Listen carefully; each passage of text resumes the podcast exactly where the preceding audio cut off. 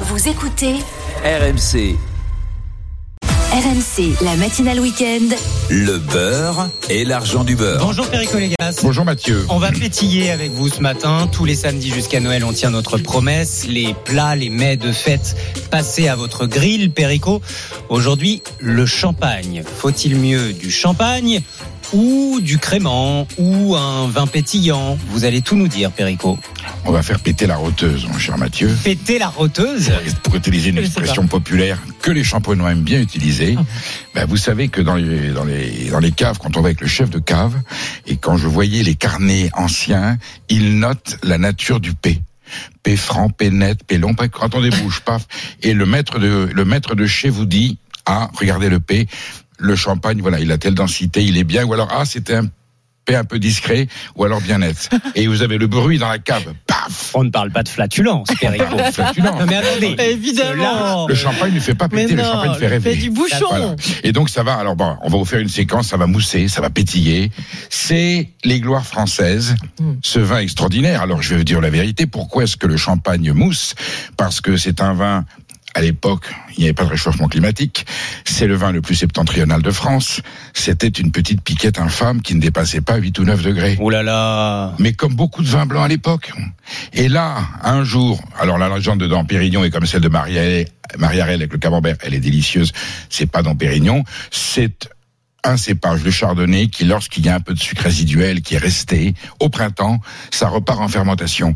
Si la première fermentation est alcoolique, c'est-à-dire celle qui transforme le sucre en alcool, qui nous donne les 10, 11, 12, 13 degrés, la deuxième fermentation en bouteille est une fermentation qui donne du gaz carbonique. C'est un phénomène naturel, c'est physique, c'est comme ça. Et un jour, les champenois ont dit c'est curieux, à Pâques, quand la température remonte, pour peu qu'il y ait eu un peu de sucre qui n'ait pas été totalement transformé à l'automne, eh bien le vin repart en fermentation et on a cette mousse. Et on voyait puisque les bouchons se mettaient à sortir. Et donc on a inventé le muselage et on s'est dit puisqu'il y a un phénomène naturel un peu comme le foie gras, eh bien on va le domestiquer et on va faire en sorte d'avoir des vins qui, deviennent effervescents, ce qu'on appelle la prise de mousse, puis le dosage pour l'expédition.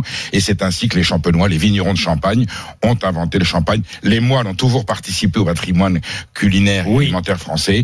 Et c'est sûr que l'Église, l'abbaye de Cîteaux et de Cluny ont inventé le Bourgogne et le vin de France, ainsi que notre patrimoine agricole. Et les moines champenois de l'abbaye de Hauvillers ont domestiqué, j'allais dire, ils ont codifié ce procédé de la prise de mousse qui nous permet d'avoir le vin le plus sublime du monde, parce que le champagne, c'est le vin du rêve. Notre historien du goût sur RMC, j'ai nommé Perico Légas. Anaïs Castagna, la régionale de l'étape. Oui. La Oui, vrai. Vous connaissiez toute cette histoire? Non, non, non, mal. Bah, Eh ben heureusement voilà. que Perico est là. On en Mais je connais d'autres choses. Le paix du champagne. Ah oui, Paix du non, ouais. champagne. Noté minutieusement sur euh, les carnets dans les caves. Il y a cette information cette semaine, Perico. Le champagne fait partie des produits qui augmentent le plus en cette fin d'année pour les produits de fête. C'est une enquête que vous a révélée RMC cette semaine, plus 9%. À cause de quoi? Le prix de l'électricité, parce qu'il faut euh, refroidir les bouteilles dans les caves, et tout ça, c'est beaucoup d'électricité. On a du mal à trouver une bouteille à moins de 20 euros désormais. Il y en a. Il y en a. Vous avez des promotions dans les grandes surfaces avec des champagnes à 13, 14, 15 euros. Je suis extrêmement méfiant. Je ne jette pas l'anathème, ça peut être bien. Les champagnes de petits propriétaires sont beaucoup plus accessibles que les champagnes de marque. Aujourd'hui, un brut sans année d'une marque connue, on va les citer, que ce soit Pommery, Veuve Clicquot, Moët et Chandon, c'est entre, en grande surface, entre 31, 32, 33. On peut monter à 38, 40 selon l'endroit. On le voit C'est selon un gage de qualité de c'est une partir valeur sur ces grandes marques. C'est une sécurité. Ce sont des grandes maisons. Je les connais toutes. Bien sûr que c'est un procédé, je vais pas dire industriel, mais c'est un procédé à grande échelle, mais avec des codes, une éthique et une rigueur qui fait que c'est un très bon champagne. On parle du brut sans année, c'est-à-dire l'entrée de gamme qui est le vrai champagne de référence. C'est celui-là qui détermine la qualité d'une maison. Ensuite, vous avez les cuvées, les grandes cuvées, les cuvées millésimées, c'est-à-dire d'une seule année, d'une seule vendange. Vous avez la grande cuvée qui est la sélection des meilleures parcelles de la Côte des Blancs, de la montagne de Reims. Il y a trois terroirs en Champagne, hein, montagne de Reims, Côte des Blancs et la vallée de la Marne où il y a du pinot meunier. Beaucoup de pinot noir dans la montagne de Reims et la Côte des Blancs parce que le chardonnay donne le fameux blanc de blanc, c'est-à-dire le champagne blanc issu de raisin blanc. Voilà, cette, euh, cette euh, nébuleuse du champagne donne des miracles euh, gustatifs parce que c'est vraiment magique, mais ça atteint un prix, une grande cuvée peut être aujourd'hui à 140, 180, 200, 260, Eh oui. 300, il y a des très très grandes cuvées, euh, chez Croix, je vais pas les citer, avec euh, 400 euros, mais à 35, 30, 35 euros, on a déjà un très bon champagne. Et chez les propriétaires, on peut descendre à 22, 25, 26, 28. Vous voyez, c'est, et puis, et puis, nous sommes en République française, nous sommes universels, on est patriotes. La Champagne n'a pas le monopole de Du vin l'effervescence pétillant. et de la mousse. On va en parler de ces alternatives au champagne. Juste autre question. Donc on a bien compris, si on veut euh, la sécurité, on part sur les grandes Les marques, grandes marques. l'entrée de gamme. Euh, L'autre question, et ça c'est une enquête de l'UFC Que Choisir qui a goûté plusieurs champagnes. Euh, ça vient de cette enquête. La question parce que c'est est-ce qu'on prend du bio ou pas. Dans cette enquête de l'UFC Que Choisir, le champagne le plus mal noté, c'est un bio, Alors, dans le problème du bio, et c'est mon combat, le bio est une valeur que nous défendons tous. Il faut que la nature soit propre et qu'on respecte l'environnement. Le biologique, ce n'est pas une qualité alimentaire, c'est une vertu qui signifie que la planète est protégée et que notre organisme ne sera pas attaqué par des toxines industrielles. Ça n'est pas un gage de qualité. Et je dis toujours, bio d'accord, mais bon, je veux les deux. Parce que vous avez souvent des champagnes bio, des vins bio, des vins naturels, où l'éthique environnementale, j'allais dire écologique, a été respectée. Mais si ça a été mal élaboré, ça n'a aucun intérêt.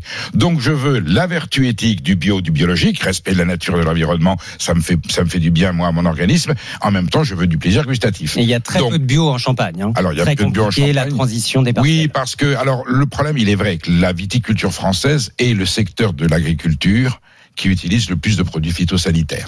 Et, et les vins français qui ont une grande réputation, moins aujourd'hui parce qu'on a maîtrisé les phénomènes et les protocoles, mais c'est quand même le secteur agricole où on met encore beaucoup de produits chimiques parce que il faut des fongicides, il faut de la protection, il faut ensuite voilà euh, dans l'élaboration du vin, le but est d'avoir le moins le de, de produits chimiques. Mais le champagne, il en a moins besoin que les autres. Vous savez pourquoi? Non. le gaz carbonique est un protecteur. Ah, Donc bah il a moins besoin de. Par contre, la vigne, elle est un peu au nord.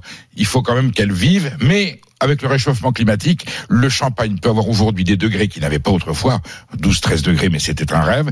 Aujourd'hui, la Champagne bénéficie le mieux de, ce- de cette évolution climatologique. Allons-y sur les alternatives.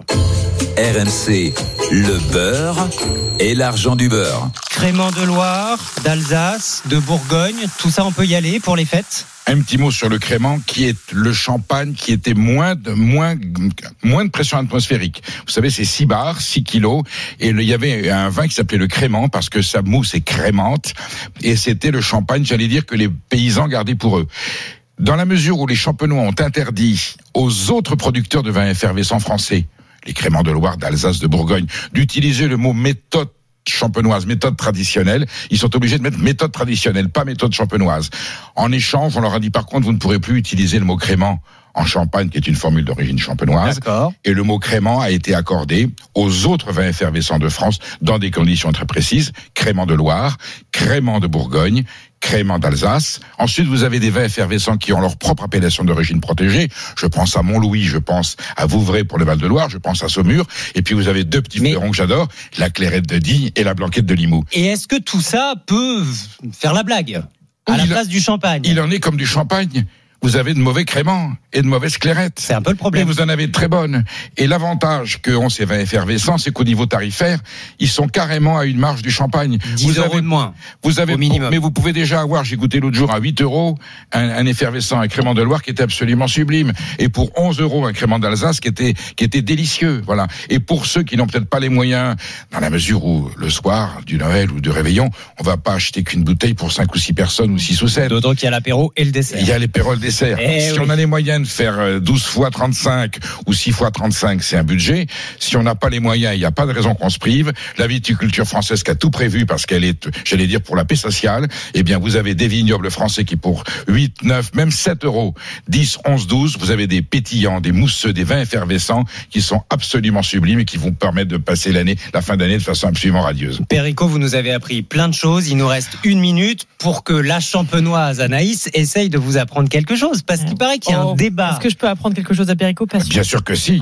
Comment il faut boire le champagne? Dans quel verre? Ça fait débat. Alors, la plupart des Français dégustent le champagne dans des flûtes. Visiblement, ce n'est pas ce qu'il faudrait faire. Des sommeliers des professionnels de la restauration euh, à Reims affirment que la flûte est un récipient qui ne convient pas. Le gaz ne se disperse pas bien. Pour bien faire, il faudrait servir le champagne dans des verres à vin. C'est ce que dit euh, notamment si, Philippe Jamès, ancien sommelier du prestigieux domaine des Crayères à Reims, que vous devez connaître, Perico. Évidemment. Vous confirmez? Mais, sans, mais, sans- mais à 150%. On boit pas dans une éprouvette. On jette nos flûtes. Mais alors, vous savez, la flûte, ce qui, est, la, qui était pratique, c'est que quand on a des cocktails debout, comme la coupe ou le verre, le vin peut bouger, la flûte stabilise le vin. Oui. Quand on, vous voyez, quand on circule. Quand les barman apportent sur le plateau un- un- des- une bouteille déjà remplie dans des flûtes, c'est en fait c'est un moyen de transport et de manipulation. Mm. Mais le champagne est un vin à part entière, c'est le vin des vins. Donc il est bu dans des verres à vin, y, y compris évasé s'il veut des vertus libres, parce qu'on a besoin de sentir le parfum. Quand vous versez le champagne, déjà le bruit, le quand ça tombe dans, la, dans, dans le verre, vous avez cette petite mousse qui prend place. Ensuite, vous avez la bulle. faut pouvoir la regarder. Quand elle passe, c'est le miracle. D'où sort-elle? Elle remonte, on la regarde, ensuite on le met au nez, on le hume. Il y a des parfums, il y a des arômes. Et puis une fois qu'on le met en bouche, euh, on a ensuite le déploiement de tout ce panel aromatique. Sinon, la Donc, coupe. et alors moi, j'aime quand le champagne est, quand quelquefois je m'offre de belles bouteilles, je mets des coupes éventuellement en cristal, c'est mon péché mignon. Oh. Les coupes qui ont été moulées sur Les- Chez les moi, seins. à la sur le champenoise, on boit le champagne dans Sur- un blida. Dans Oula. un blida. Mais la coupe, quand vous êtes les blidas. et que vous voyez cette espèce de petite, c'est une petite mare, voilà, avec de la vie dedans, qui mousse avec la mousse, c'est un bonheur absolu. Ça fait partie du rituel secret du champagne, et c'est ça qui donne cette magie. Je ne vous dis pas le symbole, vous savez, quand ça, quand on fait péter la bouteille, Ça pète. il y a le, il y a la mousse qui sort. Hmm. Et pourquoi est-ce qu'on faisait ça dans les fêtes populaires? C'est le symbole de l'éjaculation. Ah bah super Perico, ça me permet de finir ma phrase. La coupe moulée sur les seins de la Pompadour ou de Marie-Antoinette, c'est la légende. en Absolument. Voilà, à l'époque où on buvait du champagne à Versailles tous les jours. Tout ça avec euh, modération. Extrême modération, sûr. mais comme ça fait du bien, on peut quand même faire un, se faire plaisir. Merci Perico, à demain. À demain. Le beurre et l'argent du beurre, votre rendez-vous à retrouver en podcast évidemment sur l'appli RMC.